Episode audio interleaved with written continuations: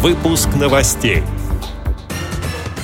В Калужской специальной библиотеке для слепых прошла встреча с юристом.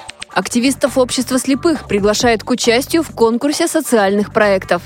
Инвалиды по зрению Ивановской области провели заседание дачного клуба.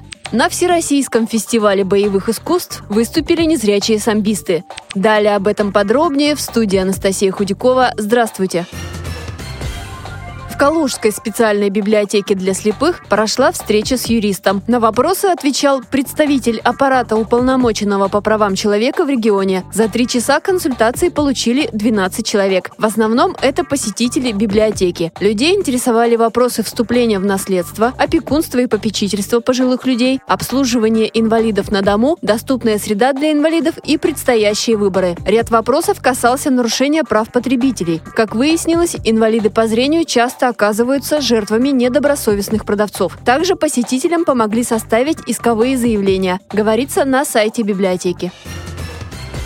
Эта информация может быть полезна тем, кто хочет реализовать социальный проект для людей с инвалидностью и ищет на это деньги. Объединенная металлургическая компания объявила о старте четвертого конкурса благотворительных проектов ОМК «Партнерство». Об этом рассказала руководитель направления по корпоративной социальной ответственности ОМК Ольга Миронова. Грантовый конкурс ОМК «Партнерство» у нас проходит с 2015 года. Целью конкурса является выстраивание партнерства между некоммерческими коммерческим сектором, властью и бизнесом. Какие проекты могут быть поддержаны? Это прежде всего проекты, направленные на поддержку социально уязвимых групп населения. И люди как раз с ограниченным здоровьем и возможностями по зрению могут получить поддержку. Сумма гранта для государственных муниципальных учреждений НКО составляет 250 тысяч рублей. У нас в рамках на презентации конкурсов пройдут тренинги по социальному проектированию, краудфандингу, это привлечению дополнительных средств от индивидуальных жертвователей на планета.ру в разделе ОМК «Малым городам». Любой желающий, который захотел бы написать заявку на наш грант, может принять участие в этих тренингах. И вся информация есть на сайте omk.ru в разделе «Ценности ОМК партнерства». Заявки принимаются до 31 марта.